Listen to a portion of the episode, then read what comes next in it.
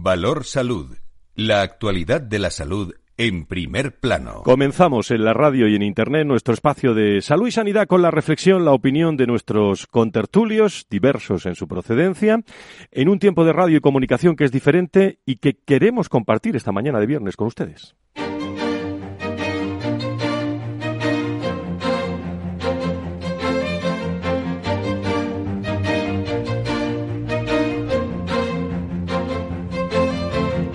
Valor Salud es un espacio de actualidad de la salud con todos sus protagonistas, personas y empresas. Con Francisco García Cabello. Muy buenos días, ¿cómo están? Sean todos ustedes eh, bienvenidos eh, a esta tertulia ya eh, muy conocida por todos ustedes por el ámbito de la salud y la sanidad. En este viernes 6 de marzo le vamos a contar los temas más interesantes en el entorno de, de nuestra salud y nuestra sanidad, como siempre en compañía de, de expertos en la materia y la actualidad sigue llamándose, lógicamente a esta hora de la mañana, Corona, coronavirus, la última hora que hemos conocido a esta hora de la mañana y estamos muy pendientes en este programa de todos los acontecimientos eh, que puedan ocurrir. Es que un hombre de 76 años con coronavirus y patologías previas, usuario también de un centro de mayores de Valdemoro, eh, ha fallecido en el Hospital Universitario Infanta Elena. Además, 20 personas del mismo centro han dado positivo en la infección según eh, precisamente han confirmado las propias fuentes de la Consejería de, de, Sanidad, de las que estamos muy pendientes, por cierto, durante toda la semana. Cuatro de los contagiados, entre los que se encuentran usuarios y trabajadores del centro, han ingresado en la unidad de cuidados intensivos del eh, hospital madrileño. Ante esta situación y para prevenir nuevos contagios, la Comunidad de Madrid ha ordenado la suspensión inmediata de su actividad cerrando las instalaciones de manera provisional. La última persona, como digo, que ha fallecido tenía 76 años y eso sí, con patologías previas. Este es el segundo fallecimiento de una persona con COVID-19 en la capital después de que este jueves se confirmara la muerte de una anciana de 99 años que sufría también esas patologías previas. A nivel nacional, sépanlo, ya son cuatro los, eh, las muertes que se han detectado en pacientes en coronavirus. Ayer mismo, el Departamento de Salud del País Vasco confirmó la muerte de un paciente de 82 años con enfermedades crónicas que fallecía en el hospital, en el hospital de Vizcaya, tras dar positivo en la infección. En la comunidad valenciana también fue la primera en detectar una víctima mortal con COVID-19. Eh, este paciente ingresado también en el hospital Arnau de Villanova falleció también el pasado 13 de febrero. En fin, hay datos, estamos muy pendientes de todos los datos en un día en el que eh, están reunidos desde primera hora de la mañana en Bruselas todos los ministros eh, de Europa pendientes del eh, coronavirus, incluido nuestro ministro de, de Sanidad. Estela eh, Kiriakides es la comisaria eh, europea de salud que abría así esa reunión esta mañana en Bruselas, hace unos minutos.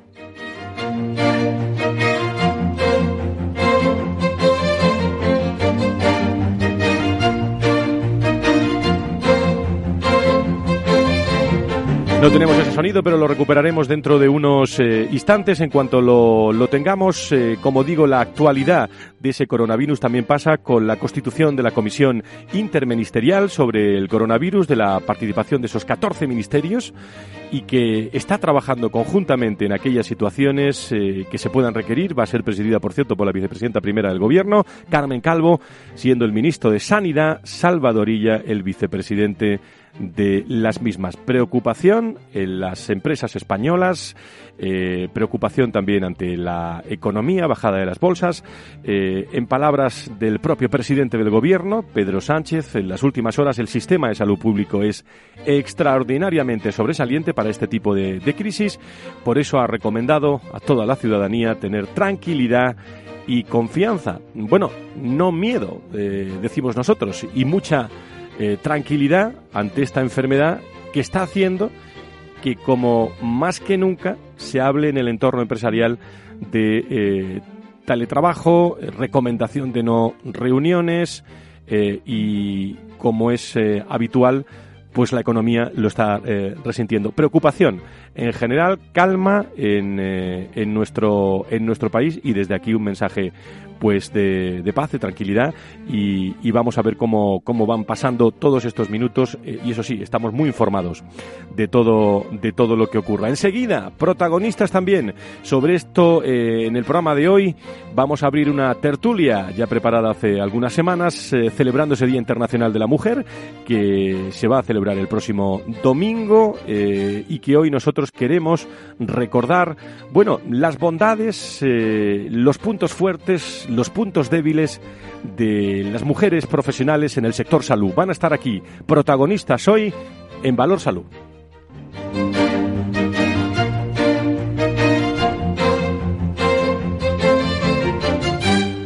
Valor Salud es un espacio de actualidad de la salud con todos sus protagonistas, personas y empresas con Francisco García Cabello. Pues vamos a comenzar sin más eh, dilación. Eh, doña Alba, ¿cómo está usted? Muy buenos días, bienvenida. Hola, buenos días. Vamos a conocer algunos titulares, eh, algunos más de la actualidad de la salud y sanidad en esta jornada de viernes.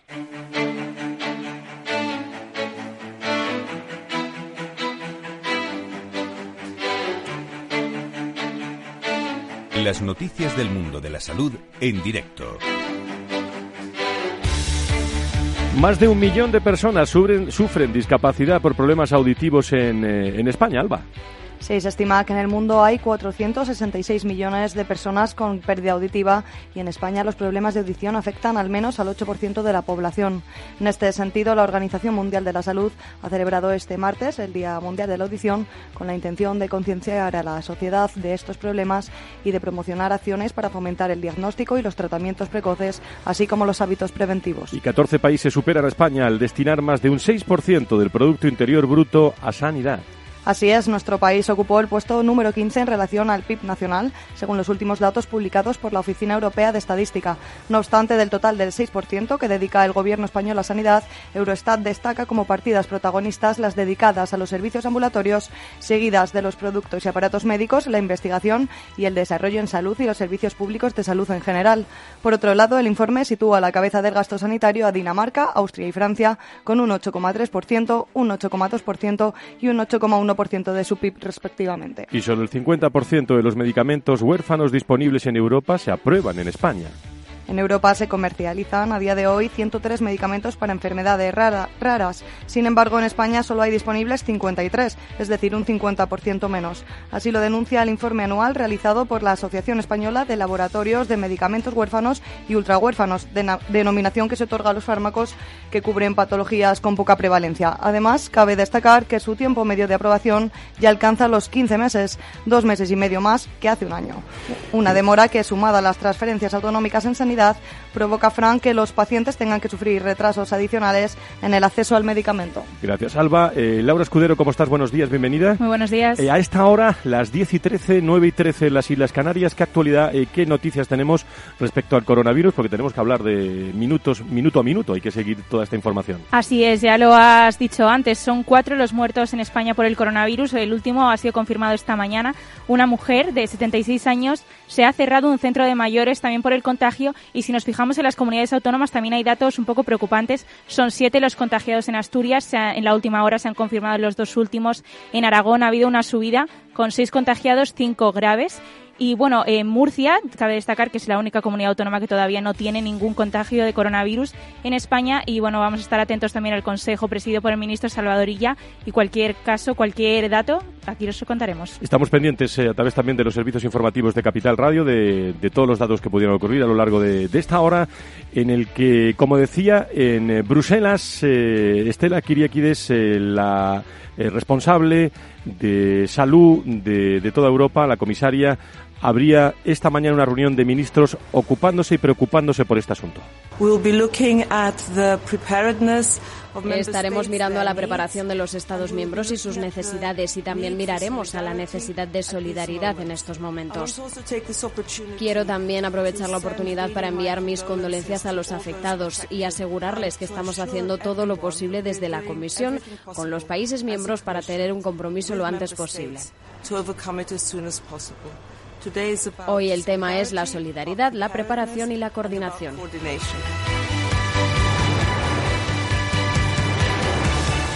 Valor Salud. La actualidad de la salud en primer plano. Y antes de entrar en nuestra gran tertulia de hoy, con profesionales del, eh, de la salud, con eh, mujeres profesionales del mundo de la salud, eh, para completar esta primera información, quería conectar para informarles a todos ustedes también y tener amplia información con un microbiólogo de la Clínica Universidad de Navarra muy destacado que nos va a atender y acompañar a esta hora de la mañana en directo, el doctor Gabriel Reina. doctor Reina, muy buenos días. Clínica Universidad de Navarra, ¿cómo estamos? Hola, ¿qué tal? Buenos días. Bueno, pues eh, ha escuchado usted, como todos los oyentes, las últimas novedades eh, en materia de, coronavirus. Eh, yo quería, bueno, en, primer lugar, que diera alguna recomendación a todos los que nos escuchan como, como experto, como microbiólogo. Nos han dado muchas, pero no sé si, si hubiera alguna novedad que transmitir a los, a los oyentes. Doctor Reina. Bueno, yo creo que la, las recomendaciones que se están dando desde el Ministerio, pues en cuanto a la higiene del lavado de manos particularmente, en cuanto a, reconocer síntomas respiratorios que pudieran indicar que, podemos estar eh, desarrollando una infección por coronavirus y hemos estado en contacto con personas eh, con este diagnóstico, ¿no? pues, pues nos deben hacer pensar ¿no? en esa situación y tener especial precaución con, con la población que parece que tiene más problemas ante este tipo de infecciones, ¿no? Población mayor, eh, por encima de 60, sobre todo de 70 años, o población que tiene enfermedades de base. En materia de, usted es microbiólogo, eh, por eso le llamamos también, en materia de vacunas, eh, yo sé que no se para de trabajar desde el mundo de la investigación en vacunas para el coronavirus, que también sé que no las vamos a ver eh, próximamente, pero ¿cuál sería la hoja de ruta? ¿Qué se está, en qué, ¿Cómo se está trabajando en esta materia, doctor Reina? bueno, o sea, yo, conozco mejor la parte del diagnóstico, ¿no? Porque es a lo que fundamentalmente en un laboratorio clínico eh, pero efectivamente el, desarrollo de vacunas está en marcha, ya parece que hay una serie de prototipos que, se empiezan a probar para estudiar adecuadamente lo que sería la seguridad eh, de estas vacunas y la eficacia de estas vacunas, primero en modelos animales y luego ya seguidamente eh, se vaya comprobando esta, esta validez, eh, este, esta seguridad, esta eficacia de, la, de las vacunas que ya se, se desarrollan en el laboratorio pues pasan a, probarse en pequeños grupos de humanos, igualmente, ¿no? Para, para contrastar esa seguridad y esa eficacia, viendo que efectivamente pues dan lugar al desarrollo de unos anticuerpos específicos y así, que, que puedan ser capaces de, de neutralizar al virus. Y, y, de esa manera, bueno, pues se va desarrollando este tipo de, de productos que, que seguramente puedan ser muy útiles dentro de un tiempo, pero efectivamente hasta dentro posiblemente de un año eh, o no, no, año y medio incluso, eh, no podamos ver una producción masiva de vacunas eh, para, para, prevenir la infección por coronavirus. Eh, eh, hay muchas personas que le está afectando desde un rincón a otro el, el, tema del, del, corona, del coronavirus, pero bueno, esto tiene su, su punto también increciendo, pero también tiene que, ir bajando poco a poco. dado que, la investigación, que los médicos están muy pendientes de esta enfermedad, pero hay muchas personas eh, que, bueno, que están, eh, y en empresas, en, organizaciones, pues eh, en algún momento incluso paralizadas o, mandando a las personas a casa, al teletrabajo. No estamos todavía en, ante la pandemia, doctor Reina, pero ¿qué pronóstico médico podría hacer de, de las próximas semanas en cuanto al coronavirus? Bueno, a ver, es complicado, ¿no? Porque es bastante incierto el, la, evolución que pueda seguir esto, la, la, influencia de la meteorología, por ejemplo, ¿no? O el, o el, hecho de las medidas que se están tomando para tratar de contener el, la expansión del virus, ¿no? Eh, este tipo de medidas en China, eh, bueno, pues se han visto que, que parece que están funcionando, que la, la onda parece que, que está descendiendo y que, y que parece que se puede estar controlando esa diseminación que, empezó a existir a principios de enero, ¿no?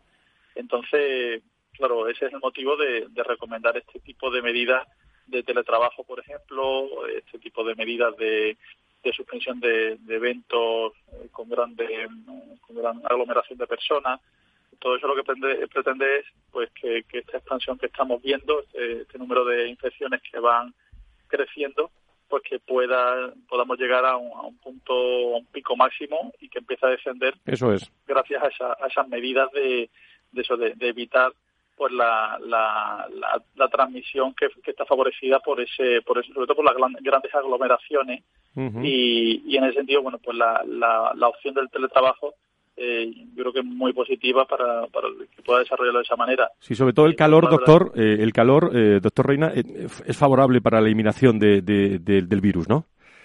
Es probable que, la, que eso, que, la, que las condiciones meteorológicas puedan influir, pero, pero tampoco se, se tiene, se tiene una, una seguridad plena en ello, ¿no? Se, viendo el comportamiento de otros coronavirus, se puede ver como la, el frío y el ambiente seco es lo que favorece que estos virus pues permanezcan en el ambiente, permanezcan viables y de, esa manera, bueno, pues favorece la transmisión. eh, quizás si, si entramos en una época en la que aumenta la temperatura, aumenta la humedad, eso puede favorecer que, que la viabilidad del virus eh, sea inferior y que poco a poco se pueda ver un, un frenazo ¿no? en, esa, en ese aumento de casos que, estamos viendo. Muy bien, por último, doctor Reina, como microbiólogo de la Clínica Universidad de Navarra, en todo caso, eh, seguimos, por lo menos desde los medios de comunicación, transmitiendo calma a, a, todos los ciudadanos y las medidas higiénicas yo creo que es lo, lo que tiene que estar en, en primer plano, ¿no? Sí, sí, sí, yo creo que lo fundamental es esa, esas medidas higiénicas y, también pues el, tema de, cuidar a, nuestros mayores sobre todo y a, los, y a, los, y a las personas más susceptibles con, enfermedades que puedan tener de base para, para intentar pues no que, no tengan contacto con, con personas que puedan tener una infección por el virus. Muy bien, eh, doctor Reina, muchísimas gracias por estar con nosotros ¿eh? esta mañana aquí en Valor Salud, en Capital Radio. Muchas gracias, muy buenos días. Gracias a vosotros. Valor Salud la actualidad de la salud en primer plano. Pues vamos, eh, eh, estamos muy pendientes, como digo, el coronavirus. Vamos a afrontar ya nuestra tertulia. Eh, Laura Escudero, tenemos una tertulia muy interesante hoy con muchos temas y con muchas invitadas ya que llenan este estudio central de Capital Radio. Así es, hoy está con nosotros Marta Villanueva, que es la directora general de la Fundación IDIS. Está también Luisa Bautista, directora de Salud Iberia de Accenture, de Sire Reina, de Siemens Healthineers, es la responsable de comunicación. Paloma Beltrán, Economía de la Salud, Acceso de Mercado y Asuntos Públicos de BSC, y Catalina Perazzo, portavoz de Save the Children, con la que hablaremos luego sobre la exclusión de las mujeres. Bueno, eh, querida Marta, Marta Villanueva, directora general de la Fundación IDIS, muy buenos días, bienvenida. Muy buenos días, encantada de estar aquí. Muchísimas gracias. Bueno, es obligada la, cuestión, eh, eh, la primera cuestión. tu, tu valoración, tu opinión sobre todo lo que está ocurriendo del, corona, del coronavirus desde la Fundación IDIS. Bueno, eh, esta situación está siendo un poco confusa para todos porque yo creo que a nivel e-, epidemiológico estamos todos relativamente tranquilos con la sensación de que esto pues es un, es un formato gripe, digamos, ¿no? Hombre, eh, me preocupa, eh, ya no desde la Fundación, sino desde la sociedad civil y desde la economía, eh, este proceso de cuarentena que estamos viviendo en el país. no sé si esto es un simulacro de teletrabajo o qué es, pero sí que es verdad que me está preocupando el Estado país, la situación de las pymes, de las grandes corporaciones. Hay mucho desconcierto al respecto de qué hacer y no hacer. Se está viendo pues esta, estas cancelaciones de congresos, de eventos y luego por otro lado pues te vas a todos los espacios comunes y te vas al supermercado y te vas al metro y te vas al autobús y está todo lleno de gente igualmente. Entonces, quizá es este estado un poco de, de, desconcierto al respecto de nuestro día a día y de la situación a la que nos vamos a enfrentar ya no a nivel de la pandemia o de la epidemia, sino a nivel económico y del país. Porque ya, está afectando eso a, muchas empresas. Absolutamente. Estamos en una situación como, como un poco caótica ¿no? al respecto de qué hacer y qué no hacer. Sin embargo, yo creo que desde el Ministerio de Sanidad y desde el Sistema Nacional de Salud se está trasladando pues unos mensajes que, bueno que calman el espíritu al respecto del miedo del susto de, de poder eh, bueno pues pues pues eh, coger este este este virus y, de estar y de estar con, con, el coronavirus en el cuerpo. Querida Marta vamos a estar muy pendientes como hacemos en este programa durante toda la hora y todos los viernes de, de la actualidad de la salud y la sanidad, pero hoy tenemos una gran tertulia sobre eh, profesionales, mujeres del entorno de, la salud. Mm. Eh, lo ha mencionado Laura. Enseguida, después de la pausa, vamos a entrar en esta tertulia con eh, Luisa Bautista. Me alegra mucho saludarte. Luisa, ¿cómo estás? Desde Accenture. Muy bien. Buenos días, Frank. Muy buenos días. Desiree Reina, desde Siemen. Desiree, muy buenos días. Bienvenida. Buenos días, y también nos acompaña Paloma Beltrán, BSC. Paloma, muy buenos días. Bienvenida. Muy buenos días. Muchas gracias. Bueno, hay muchos temas, pero en un minuto, Laura, ¿qué cuestiones ponemos encima de la mesa para abrir después de la pausa esta gran tertulia de mujeres directivas y profesionales. Hablaremos de la ley de igualdad en sanidad, de la brecha salarial en el sector sanitario, del techo de cristal en el sector de la salud, la conciliación de la vida personal y profesional, la alerta demográfica, las ayudas y subvenciones a la natalidad, el caso especialmente sanitario, la carencia de profesionales en el sector, las sanitarias y el futuro de las mujeres en el sector salud. ¿Nos va a dar tiempo a todo, Marta? Eh, vamos a intentar. si además es que querer es poder. Bueno, en, un minuto vamos a esa pausa, pero si tuviéramos que poner encima de la mesa uno de los temas que más te preocupa y ocupa a ti en, materia directiva, ¿cuál sería ese tema eh, para, arrancar la tertulia enseguida, después de, nuestra pausa? A mí lo que más me preocupa es el tema vinculado a la sociedad y a las creencias populares. Mientras sigamos diferenciando los géneros, seguiremos fomentando la desigualdad. Yo creo que tenemos que tener todos muy claro la diferenciación entre hombres y mujeres y la igualdad de oportunidades en el acceso. Pero mientras sigamos diferenciando lo que es masculino y lo que es femenino, seguiremos fomentando una contracorriente que queremos eliminar, que es el machismo. Y eso no es el feminismo. El feminismo es una corriente que lo que pretende es la igualdad de oportunidades y lo que no pretende es una guerra que fomente la desigualdad entre hombres y mujeres. Bueno, pues no, no pretendemos que sea esta una tertulia ni mucho menos política, pero sí de la realidad de las, de las profesionales del mundo de la salud eh, que pasan por esta tertulia eh, durante los viernes, eh, que nos gustarían que, que, muchas de esas opiniones se quedaran aquí y las vamos a trasladar también a través de las redes sociales que están funcionando desde primera hora de la mañana, a través de Twitter, de LinkedIn, con todas las opiniones de, de nuestras contertulias. Enseguida con Cristina Contel, con Luisa Bautista, con Desiree Reina, con Paloma Beltrán eh, y con eh, muchos más invitados eh, y Marta Villanueva que nos acompañan que van a estar con nosotros. Sé, sé que le hemos dado plantón al resto de contertulios, pero es que hoy sois vosotras protagonistas. bueno, pues protagonistas, las mujeres del entorno de la salud, a vuelta de pausa.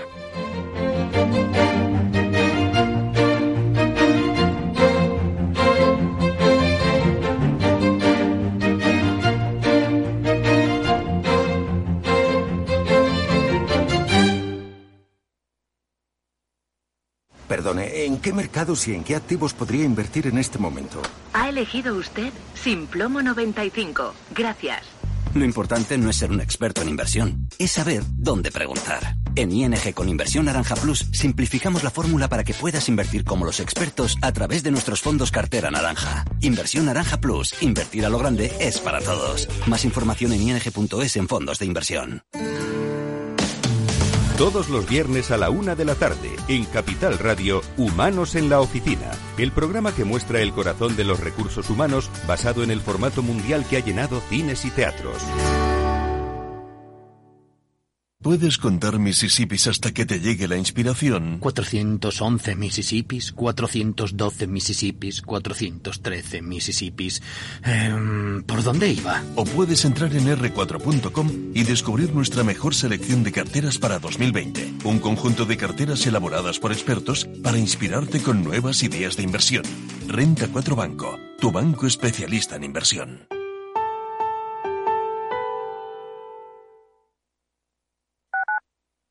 Capital Radio Madrid 105.7. Esto te estás perdiendo si no escuchas a Luis Vicente Muñoz en Capital, La Bolsa y la Vida. Yo creo que Pedro está tan contento con lo que tiene ya de cinco ministros y su vicepresidencia que va a ser facilón. Ramón Tamames, catedrático de Estructura Económica. No te confundas. Capital, La Bolsa y la Vida con Luis Vicente Muñoz el original. Acciones, fondos, divisas, tu pregunta, que Mercado Abierto responde. Cada tarde a partir de las 6, consultorio con los mejores especialistas. Manda tu consulta en un audio de WhatsApp al 687 050600. Capital Radio. Siente la economía.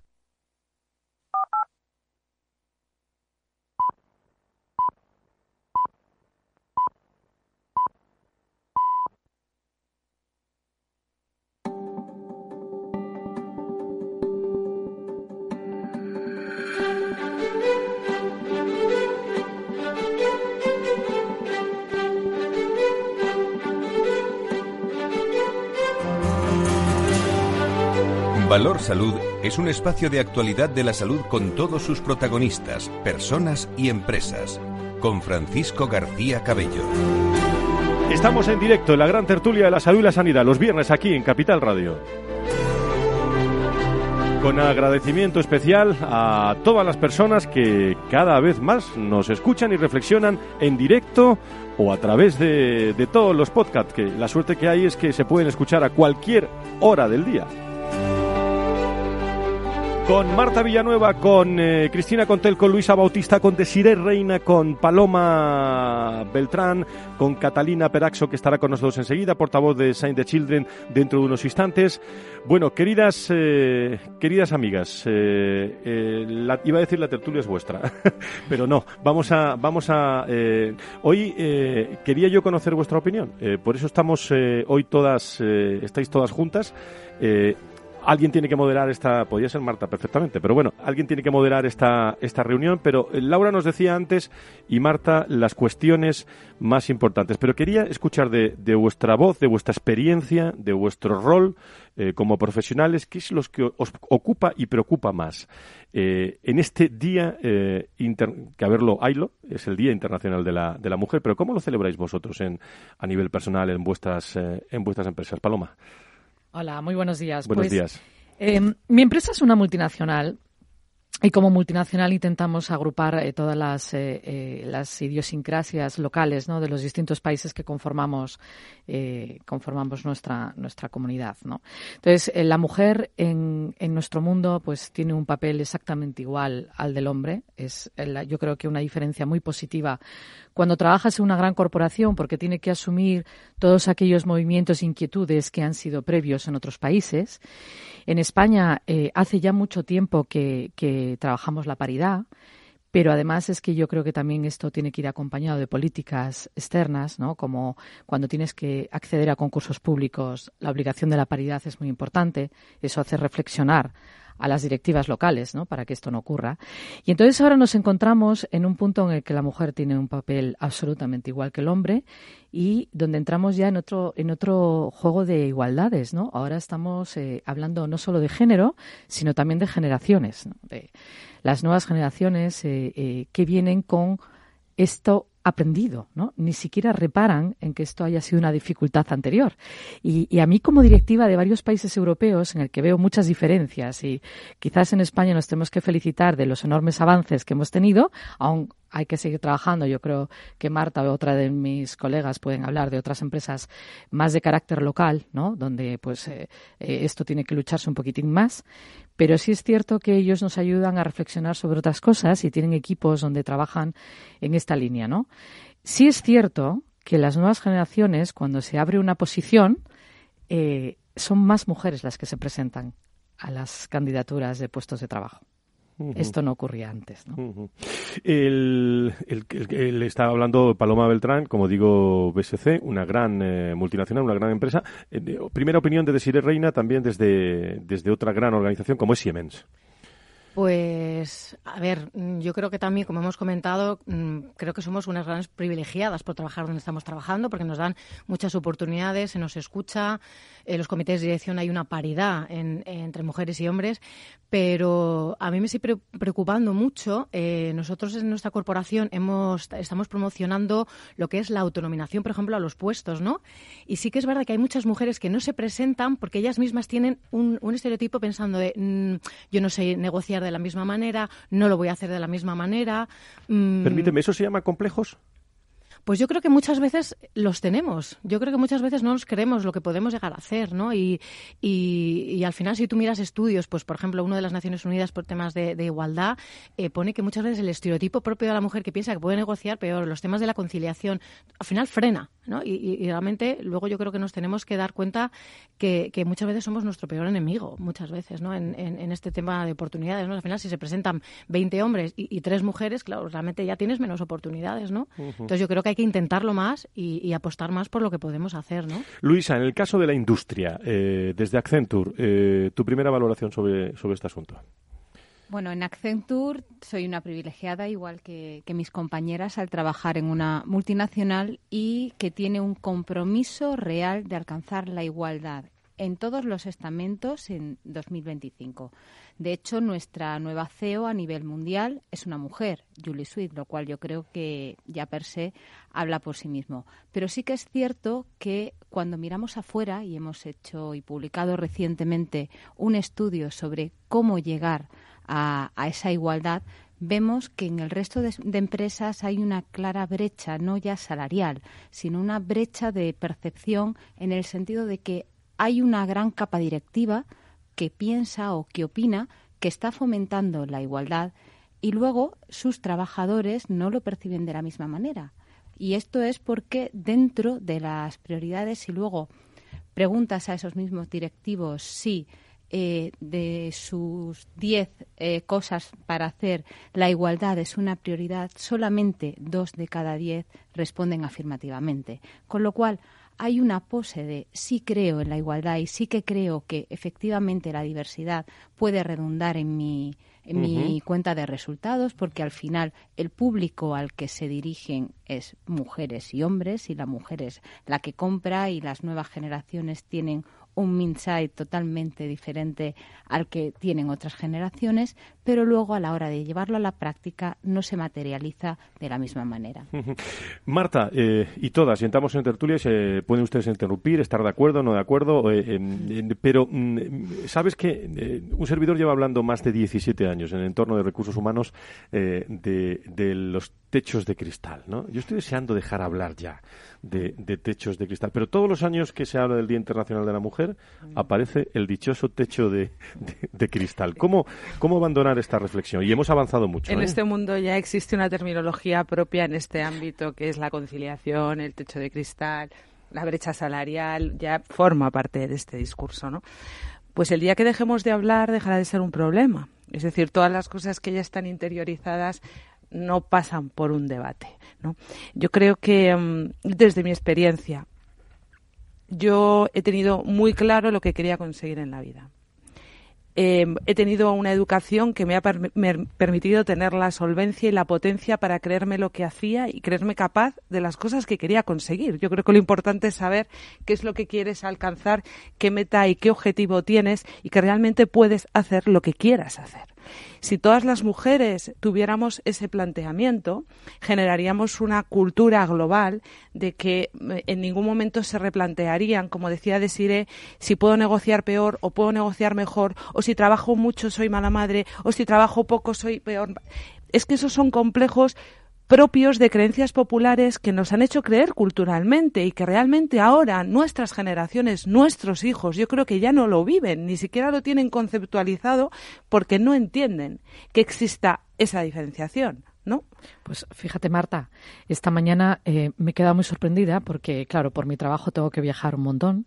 Eh, mi madre también trabajaba y viajaba, con lo cual para mí era algo normal, pero mi hija de 10 años sigue viendo a madres que van a buscar todos los días a sus hijos al colegio y se siente discriminada en ese sentido. Entonces, he tenido una conversación en el desayuno que me ha hecho reflexionar que quizás hay que volver a los colegios a explicarles a los niños que sus propias profesoras son madres trabajadoras y que trabajo forma parte ya de la normalidad y que no les tiene que sorprender que su madre trabaje. No, no podemos tener estos, estas conversaciones todavía, ¿no? Debería ser ya algo que se asumiese como algo normal. Estás hablando de educación, ¿no? Sí, efectivamente.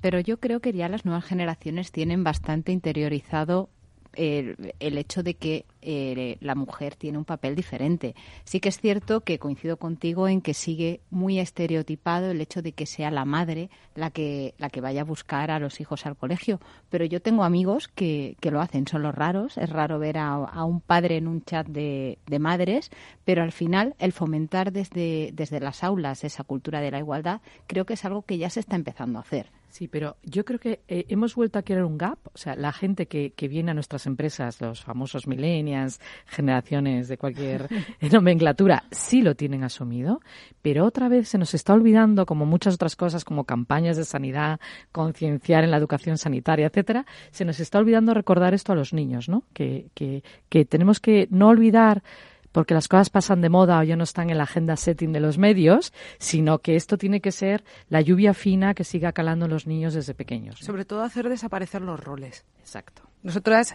que somos de una generación similar, hemos nacido analógicas y con roles. Sí. Y hemos tenido un proceso evolutivo, porque Con creo que nuestra trabajos. generación es súper potente para el proceso evolutivo. O sea, hemos pasado de ser analógicos a ser digitales y lo hemos hecho sin despeinarnos. Uh -huh. Y nosotras hemos nacido en una generación, la de los 70, donde sí que había roles y sí que había creencias. Y ahora las estamos transformando y yo lo único que pretendo es que no se hable de esto. Es decir, que no llegue a cuestionarse qué es lo que tiene que hacer mamá, qué es lo que tiene que hacer papá, o que te llamen de un colegio, quiero hablar con la madre. ¿Pero por qué quieres hablar con la madre? ¿Pero por qué tienen que llevar los papás o las mamás al niño al, al, al médico? ¿O por qué tienen que ser las mamás los que bañen a los niños? ¿O por qué los que tienen que vestir a los niños para que estén bien combinados? Es decir, olvidémonos de qué tiene que hacer quién. Y eso, Marta, me lleva al tema de la conciliación que comentaba Fran, uh -huh. ¿no?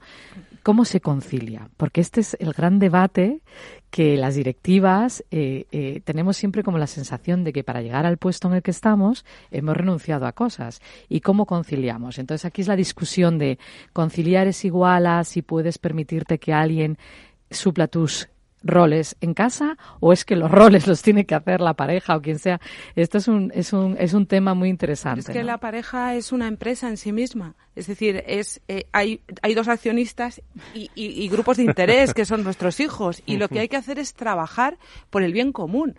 Yo tengo clarísimo en mi pareja qué es lo que él hace mejor que yo y yo hago mejor que él. Y me da igual porque es que como no hay roles, de lo que tiene que hacer uno y tiene que hacer otro, la cosa fluye. Decir sobre sí, la conciliación. Eh, yo creo que además también es un tema de respeto. Yo creo entre, entre, entre la pareja. Yo tengo cuatro hijos, por ejemplo, y al final tú dices, eh, he tenido que renunciar eh, para estar donde estoy teniendo cuatro hijos, pues yo creo que al final, hombre, se renuncia a cosas, lógicamente, no digo uh -huh. que no, pero yo creo que al final cuando haces algo eh, porque estás convencido que lo quieres hacer y que no quieres renunciar o dejar de hacerlo porque tengas un trabajo en el que estés satisfecha y estés orgullosa de, de, lo que estás haciendo día a día, yo creo que podemos. Y como decía Marta al final, yo creo que cuando tú sabes lo que quieres y, y, y crees tú misma que puedes con todo, yo creo que lo hacemos y lo conseguimos. Y yo creo que además hay otro tema aquí importante que no, no ha salido todavía, que no es o sea, yo voy a intentar también darles un, un, una oportunidad a los hombres en este sentido. De las comparaciones muchas veces está mal visto que el hombre al final sea el que se divide, el que se coge mitad de la baja. Eh, al final está mal visto. También ellos tienen una, una, presión en este, en este aspecto, ¿no? Yo creo que es importante también tratar de naturalizarlo. Oye, pues tu marido te está ayudando, pero claro, no, es que soy el único que lo hace. Es que estas cosas se escuchan también, ¿no? Entonces uh -huh. yo creo que también hay que reforzarles y, y, y, también ayudarles en este aspecto. ¿Ves? Pero me ha encantado porque has dicho tu marido te está ayudando. Sí. Claro. Eso es lo, claro, son las cosas totalmente. que tenemos que cambiar, ¿no? Que sé que no lo has dicho pensando en ayudar, sino que es, es una colaboración, lo que decía Marta Mutua, ¿no? Uh -huh. Pero yo, a mí lo que me encantaría es llegar, para nosotras, yo creo, para las, las mujeres que estamos aquí sentadas, eh, es algo natural. No nos hemos planteado nunca el renunciar a nuestra carrera porque o no o dejar de tener familia o de hacer otras cosas que también pueden ser hobbies o lo que sea eh, por seguir trabajando no uh -huh. y eso es lo que tiene que seguir ocurriendo que nadie se plantea el, el, versus versus un hombre no se plantea nunca el versus versus porque una mujer se lo tiene que plantear ¿no? Luisa no, pero yo coincido con vosotras yo en casa me pasa igual o sea hay cosas coincido totalmente con Marta hay cosas que mi marido hace mejor que yo y yo no voy a pelear por hacerlas porque se supone que son las cosas que debería hacer yo. ¿no? La diversidad, ¿no? es la potencia. Estamos en, eh, estamos en la gran tertulia de Valor Salud hoy con, eh, con destacadas eh, mujeres directivas. han tocado usted la parte, de esto parece un debate. Nos estamos viniendo arriba. estamos viniendo arriba. pero hemos tocado el tema de educación. Ahora quiero en, en esta segunda parte hablar del tema también de, de salud, vuestra profesión, en el entorno de la salud, porque hay datos, desde brecha salarial, desde muchísimos temas. Pero habéis tocado el tema de, de la salud y, quiero contactar hasta ahora de la mañana con eh, Catalina eh, Peraxo, que es directora de sensibilización y políticas de infancia de Save the Children. Eh, querida Catalina, ¿cómo estás? Muy buenos días, bienvenida. Hola, buenos días, muchas gracias. Muchísimas gracias. Bueno, no sé si estabas escuchando la tertulia de, de nuestras mujeres, no sé tu primera opinión sobre lo que estabas escuchando. Bueno, eh, para nosotros el tema de la conciliación, además ¿no? de hablar eso de corresponsabilidad y de acabar con los roles, también está ¿no? la importancia de poner al niño, a la niña, no a los hijos en el, en el centro, ¿no? Y, pedir también, pues, a las políticas públicas y las empresas que lo, que lo tengan en cuenta a la hora de tomar decisiones. Catalina, se ha hablado también, lo mencionaba Paloma, de, de, educación en general. Vosotros ahí estáis muy sensibilizados, es vuestro trabajo también, visionando, eh, bueno, en este Día Internacional de la Mujer, a muchas niñas, muchas madres de todo el mundo, ¿no? Sí, desde luego. Nosotros en Save the Children trabajamos cada día ¿no? con 8.000 niñas y niñas que están en situación de exclusión social y en pobreza en España y entonces vemos no cómo la desigualdad afecta a todas las esferas de su vida hoy eh, bueno puede ser la, educación como decías no y cómo eh, se ha creído siempre que la educación era el ascensor que servía para igualar pero eso ya no, ya no es así. Y en el y en concreto en el tema de salud que, que íbamos a hablar hoy no eh, bueno pues para tener una buena salud es imprescindible eh, para asegurar que tanto la vida como el desarrollo de los niños y las niñas sea el adecuado. Sin embargo los menores más pobres tienen peores condiciones y hábitos de vida limitado a los servicios sanitarios, como puede ser el oculista o el dentista.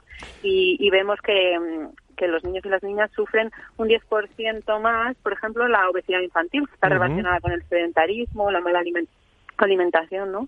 Y bueno, aprovechando, ¿no? Que, que estamos eh, a las puertas del, del, Día de la Mujer, yo quería comentaros eh, que hace poco publicamos un informe sobre las las familias que se encuentran en riesgo, en riesgo en España, ¿no? Vimos las características que tenían y, y, bueno, pues pensando en que cuando se hagan políticas públicas, como pueden ser los presupuestos generales del Estado, se tengan en cuenta este tipo de diagnósticos para ser más eficientes.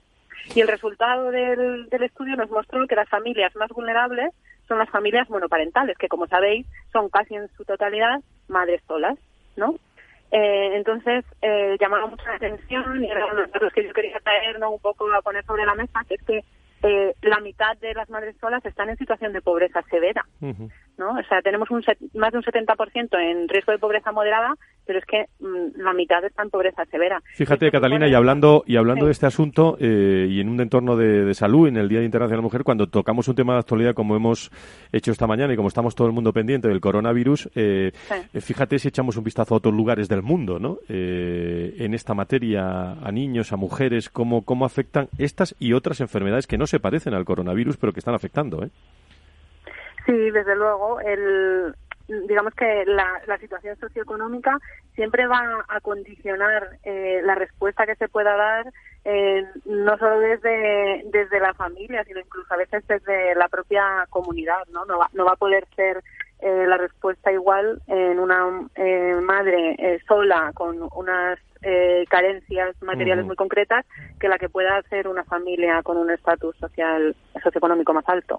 Muy bien, Catalina, pues otro día te vienes por aquí con nosotros a los estudios eh, de Capital Radio Valor Salud y, charlamos más detenidamente. Muchísimas gracias por estar con nosotros. Estupendo, muchas gracias. Seis, de, Children con nosotros en directo. Gracias. Por cierto, Laura Escudero, tenemos más noticias en torno al coronavirus, ¿no? Así es, al principio del programa hablábamos de de, Aragón, porque se han disparado los casos, pues acaban de confirmar que ya tenemos el quinto fallecido en España por el coronavirus. Es el primer muerto por coronavirus en Aragón. Es un hombre de 87 años que estaba ingresado en el Hospital Nuestra Señora de Gracia de Zaragoza y acaban de confirmar el fallecimiento, lo que hace eso, el número quinto de fallecidos por coronavirus en España. Gracias, Laura, por, eh, por esa información en este, en este entorno. Bueno, quinto, lo que decía Paloma antes también, personas de, de, edad, de edad avanzada, eh, bueno, que se encuentran con, eh, sea una gripe o no sea una gripe. Eso es, que, que, es muy interesante. Bueno, en, seguimos muy pendientes del coronavirus, pero estamos en tertulia de mujeres directiva y yo quería hablar en el entorno de la salud, si tuviéramos que poner un termómetro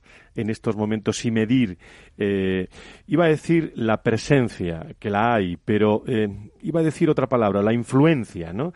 de, la mujer en entornos de salud y sanidad, ¿a qué nivel estamos eh, comparándonos, si tuviéramos que compararnos y sois multinacionales eh, con otros eh, con otros países? ¿Cuál es vuestra vuestra vuestra opinión en este lugar? Cualquiera que quiera que quiera intervenir. voy dirigiéndome a la brecha salarial, pero quiero hacer una primera pregunta.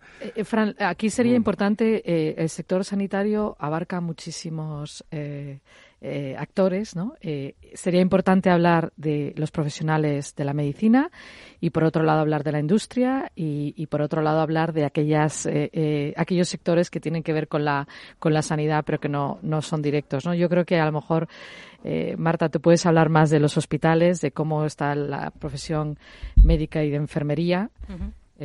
Bueno, sí, como dice eh, Paloma, eh, cuando hablamos de la sanidad estamos hablando de muchos grupos de interés. Estamos hablando de grupos hospitalarios y sus facultativos, de compañías aseguradoras, de la industria de tecnología sanitaria, de la industria farma. Es decir, es una industria y un segmento absolutamente potente. A nivel de facultativos y de enfermería, realmente la potencia de la mujer a la hora de estudiar y desarrollar sus grados profesionales eh, es exponencialmente más alto que en el caso de los hombres, pero lo cierto es que cuando lo aterrizas a nivel directivo se convierte en muchísima menos representación. O sea, se estaba hablando de que en torno al 34% de las mujeres están en puestos de dirección tomando decisiones dentro del ámbito. Entonces, sí que es cierto que lo que se percibe es que el pool de profesionales alrededor de las mujeres dentro del sector sanitario es exponencialmente más alto que en el caso de los hombres, pero a nivel de, lo que decías tú, Fran, la influencia dentro de la toma de decisiones,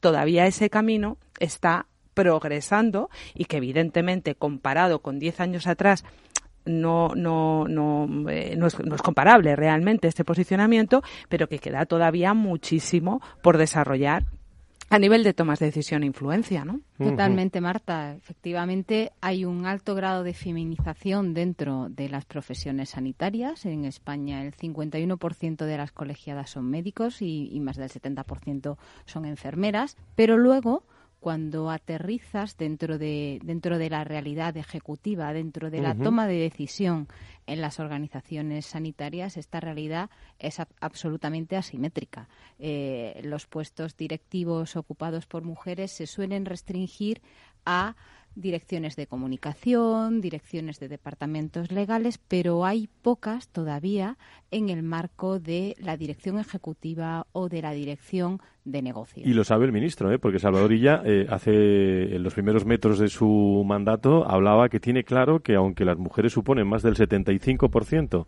de los profesionales sanitarios en España, bueno, lo que decíamos antes, los techos de cristal siguen existiendo en el, en el sector. Sí, pero yo creo porque esto ha pasado también en el sector de la industria, ¿no?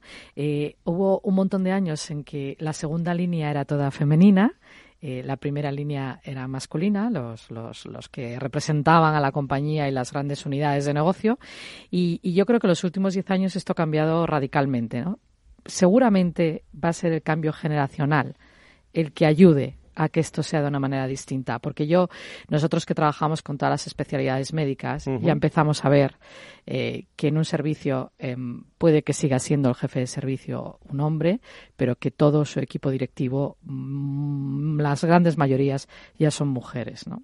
Sí, nosotros en, Siemens Healthineers hemos encontrado una paridad ahora mismo eh, entre mujeres y hombres en un comité de edición, pero por ejemplo los actores al final, los últimos decisores de pues, los contactos con los hospitales son siguen siendo hombres, ¿no? Como estaba diciendo también Paloma. Entonces yo creo que, que es importante al final intentar cambiar eso de alguna de alguna manera, ¿no? Porque yo creo que la paridad al final es el, es el éxito, la toma de decisiones mucho más equilibrado, tenemos otra forma de pensar muchas veces eh, los temas. Yo creo que reforzaría agilizaría muchas veces las cosas, ¿no?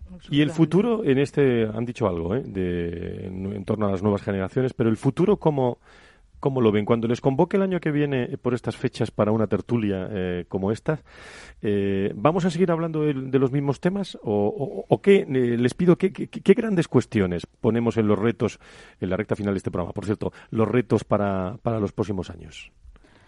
Hombre, los cambios culturales y las creencias populares son, no son a corto plazo. Llevamos muchísimos años haciéndonos creer unas determinadas cosas y el tema es el ir progresando en generaciones. Nosotras y nuestra generación lo estamos haciendo y probablemente nuestras, nuestros hijos, ya sean eh, hombres o mujeres, estarán luchando contra el machismo opresor, pero hombres y mujeres, ambos, porque eh, los, los dos se han visto afectados negativamente por esa circunstancia, como bien decía lo, antes de Siré. O sea que esto no es solo un tema de mujeres, que los hombres también tienen derecho a quitarse los roles que les ha impuesto las clases sociales precedentes, ¿no? Entonces, el año que viene, Fran, vamos a seguir probablemente y por desgracia hablando de esto, porque esto es un tema generacional, es un tema social y que va a costar evidentemente cambiar, ¿no? A mí sí que me gustaría, si me permites, Fran, que yo me vengo arriba eso en esto de las ¿qué, ¿qué opináis vosotras del tema de las cuotas? A mí es que yo creo en la valía de los profesionales. Las cuotas es cierto que en un momento ayudaron, ayudaron, ayudaron porque si no era difícil, ¿no? Dar el paso. Uh -huh pero yo creo que ya estamos en un momento en el que nos tenemos que deshacer, pero son culturas milenarias, ¿eh? son muchos miles de años haciendo cada uno su rol. Eh, yo creo que la gente es cada vez más libre en ese tema y yo eso lo veo en mis equipos, que son gente joven, mm, no perciben las cosas igual que nosotros, se dan cuenta de un lenguaje que yo, mm, para mí es normal y no, no, no, me, no me resulta distorsionador porque lo he vivido toda la vida y ellos sí se percatan de eso. Entonces, poco a poco todo eso va calando y va a ir cambiando, pero por ya por su propio peso. Pero es verdad que las cuotas creo que tuvieron su momento. Habría que analizar cada sector, cada sector es un mundo. Hay sectores de construcción, etcétera, etcétera, que habría que profundizar más. Creo que el sector sanitario es un sector cada vez más feminizado eh, en todos sus eh, stakeholders y estamentos. Entonces, eh, alguna vez, ah, creo que no sé si mis compañeros están de acuerdo. Creo que en algún otro sector habría que seguir hablando de eso. Os pido brevedad, en un minuto las dos.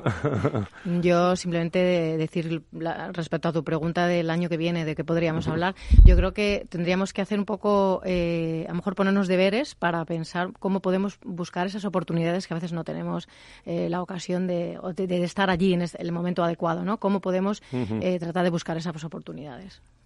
Sí, yo lo que opino es que ya hemos superado un poco esa época de, de, cuotas. Sigue existiendo en algunos sectores, evidentemente, pero si queremos llegar a un cambio cultural dentro de la empresa, tenemos que nominar personas que se encarguen de liderar ese cambio. Es decir, uh -huh. no solamente de decir y hacer que se hacen cosas, sino que promuevan el comportamiento de toda la organización en esa línea. Y eso o fomentas que haya incentivos reales a que haya una cultura igualitaria dentro de la empresa o difícilmente vas a conseguir acelerar un cambio cultural asentado durante muchos años. Día Internacional de la Mujer en este debate eh, que tenemos en exclusiva esta mañana con eh, grandes profesionales del mundo de la salud, mujeres, eh, como saben ustedes le hemos dado vacaciones hoy, pero queriendo, a todos los contertulios que llenan este estudio, pero hay una persona que yo le voy a pedir, porque está la pecera llena escuchando vuestras opiniones y estaba también el doctor Mugarza. Eh, don Fernando, muy buenos días, bienvenido. Muy buenos días, un ¿Y placer. ¿Cómo resume un hombre del sector de la salud, que no sea yo que estoy haciendo mis funciones aquí, eh, cómo resume eh, en un minuto, en minuto quince, esta tertulia, estos retos, un hombre escuchando a mujeres directivas del sector salud? Bueno, lo primero que no, puede, no puedo estar más de acuerdo con, con lo que han dicho y diría eh, tres palabras. La primera, igualdad. La segunda, equidad. La tercera, oportunidades para todos y finalizaría diciendo que tenemos que aprender a hablar de personas y profesionales sin distingos. Yo creo que eso es lo más importante. Eh, correcto todo. Nos hemos portado bien, ¿no, Fernando? Usted que ha estado escuchando la tertulia. Perdón, ¿eh? he estado interesadísimo en todo lo que estaban diciendo. He disfrutado. Bueno, bueno pues yo eh, os agradezco eh, muchísimo eh, que hayáis estado, ahí, que hayáis estado en esta tertulia, haciendo una pausa. Eh, pero siempre acabamos con un tono musical este programa.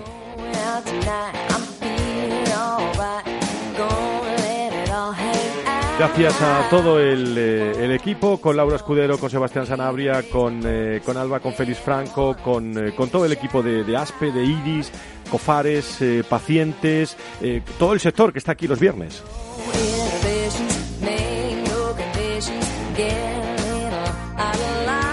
Ustedes se sienten así, como dice esta, esta canción, se sienten una mujer porque sois mujeres directivas. Muchas gracias, eh, Paloma, por estar con nosotros eh, desde BSC. Gracias. ¿eh? Muchas gracias a vosotros.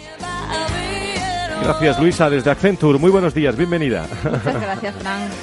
Y gracias también a Desiree Reina, desde Siemen. Eh, muchísimas gracias. Muchas gracias a vosotros. Querida Marta, desde Lidis, muchísimas gracias por estar eh, con nosotros y que te vea más por esta tertulia. Gracias. Gracias, gracias. ¿Me verás? Gracias. Y a todas las personas que han intervenido en este programa. El viernes mucho más en esta gran tertulia que tenemos los viernes sobre la salud y la sanidad, muy pendientes del coronavirus, minuto a minuto. Gracias a todos ustedes. No dejen de sintonizar Capital Radio a esta hora de la mañana. Hasta el viernes. Adiós.